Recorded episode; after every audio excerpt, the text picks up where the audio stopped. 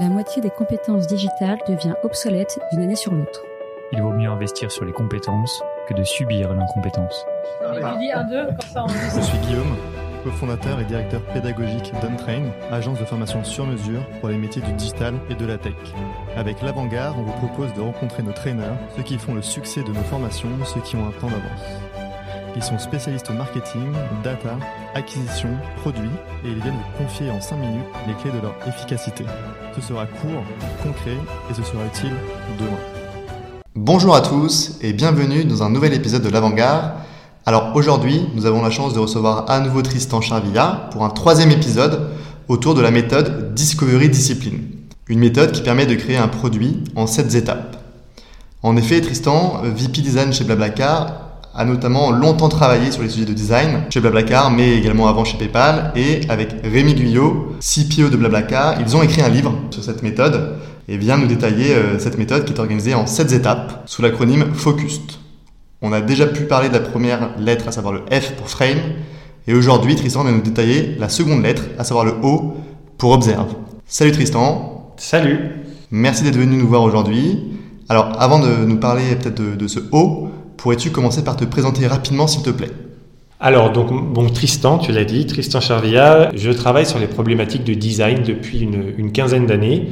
Et donc, j'ai travaillé avec Rémi euh, Guyot depuis l'époque de PayPal, il y a dix ans. Et ensemble, on a réfléchi à la démocratisation, l'évangélisation des sujets de design essentiellement à travers la proximité avec le produit. Et donc cette méthode dont on parle aujourd'hui, c'est une méthode de réconciliation entre le produit et le design pour travailler ensemble et injecter le design thinking d'une manière euh, pratique et pragmatique pour servir le, produit digital. Merci Tristan pour cette présentation. Alors, dis-nous tout, qu'est-ce qui se cache sous ce O Observe?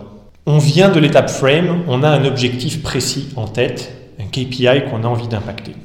Maintenant, pour arriver à atteindre cet objectif, il va forcément falloir qu'on s'appuie sur une problématique utilisateur.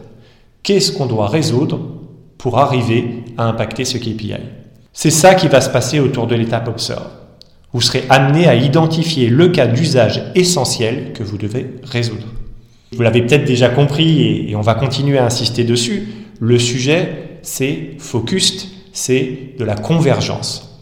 Donc, de la même manière que dans Frame, on a essayé d'identifier un KPI, dans Observe, on va essayer d'identifier un first use case, le premier cas d'usage, le cas d'usage essentiel. Alors pour ça, il y a un petit moyen de mnémotechnique pour s'en souvenir. Il y a une question à se poser et la question c'est what the fuck? What the fuck, c'est F-U-C, c'est first use case. Quel est le first use case? Qu'est-ce que c'est un first use case? Dans le, livre, on, développe un exemple qui pour moi m'a beaucoup marqué, c'est euh, le fameux iPod d'Apple, qui au moment de sa sortie présentait moins de fonctionnalités qu'à peu près tous les autres équivalents du marché. Hein, on faisait pas, on gérait pas de playlist sur l'iPod lui-même, on pouvait pas s'enregistrer, on pouvait pas entendre la radio non plus, il n'y avait pas de moyen de faire des boucles de lecture, il y avait tout un tas de fonctionnalités qui n'existaient pas. Et ils ont pris 75% du marché en, en deux ou trois ans. Bah, qu'est-ce qui s'est passé? C'est qu'ils ont conçu un lecteur de musique qui traitait le first use case, le cas d'usage essentiel. Il me sert à quoi? À profiter d'écouter de la musique peut-être dans mes transports ou dans ma chambre et juste pouvoir tourner cette roue pour augmenter le son ou changer de track. Voilà. Et pour avoir un, appareil qui a une roue aussi grande, aussi agréable, qui prend toute la place, ben on ne peut pas mettre un clavier. On ne peut pas mettre tout un tas de fonctionnalités. D'abord parce qu'il n'y a pas l'espace physique, et puis ensuite que d'un point de vue d'interface, la roue, elle est faite pour naviguer avant-après, elle n'est pas faite pour aller chercher des, sous-menus et des sous-menus. Voilà l'objet du first use case. Comment est-ce qu'on identifie le cas d'usage essentiel? On l'identifie à travers tout un tas d'activités de discussion avec des utilisateurs, de home visit, donc on détaille plein d'activités possibles pour aller creuser ces problématiques-là. Hein, tous les designers qui nous écoutent connaissent ça par cœur. Euh, des campagnes euh, d'appel, des rencontres, regarder les réseaux sociaux, regarder aussi de la donnée. Donc il y a énormément d'activités pour diverger là-dessus et on converge sur le first use case. C'est le livrable de cette deuxième étape. Merci Tristan, euh, toutes ces informations sont super utiles. Euh, on a bien compris du coup cette notion de first use case pour la, la, partie observe de la méthodologie. Dans le prochain épisode, on va plutôt parler du claim, à savoir la lettre C. Est-ce que tu pourrais juste conclure ce podcast avec un, un, mot de la fin?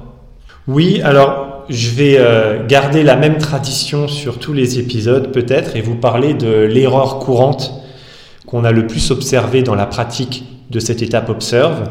Et cette erreur, euh, c'est de définir un first use case qui serait trop générique, en essayant de faire rentrer en fait un peu tous les cas d'usage qui vous tiennent à cœur. Et je crois que c'est ça le piège. Comme on l'a dit dans l'étape précédente où on veut en faire trop, impacter trop de KPI, ici c'est toujours un petit peu angoissant, inquiétant d'aller définir un seul use case et donc on a tendance à créer un use case finalement qui englobe énormément de choses pour se rassurer. Et là, dans ce cas-là, on perd une grande valeur de ce travail qui est de se concentrer sur l'essentiel. Merci Tristan, merci de nous rencontrer aujourd'hui et on te dit donc à très bientôt pour un prochain épisode. Merci beaucoup.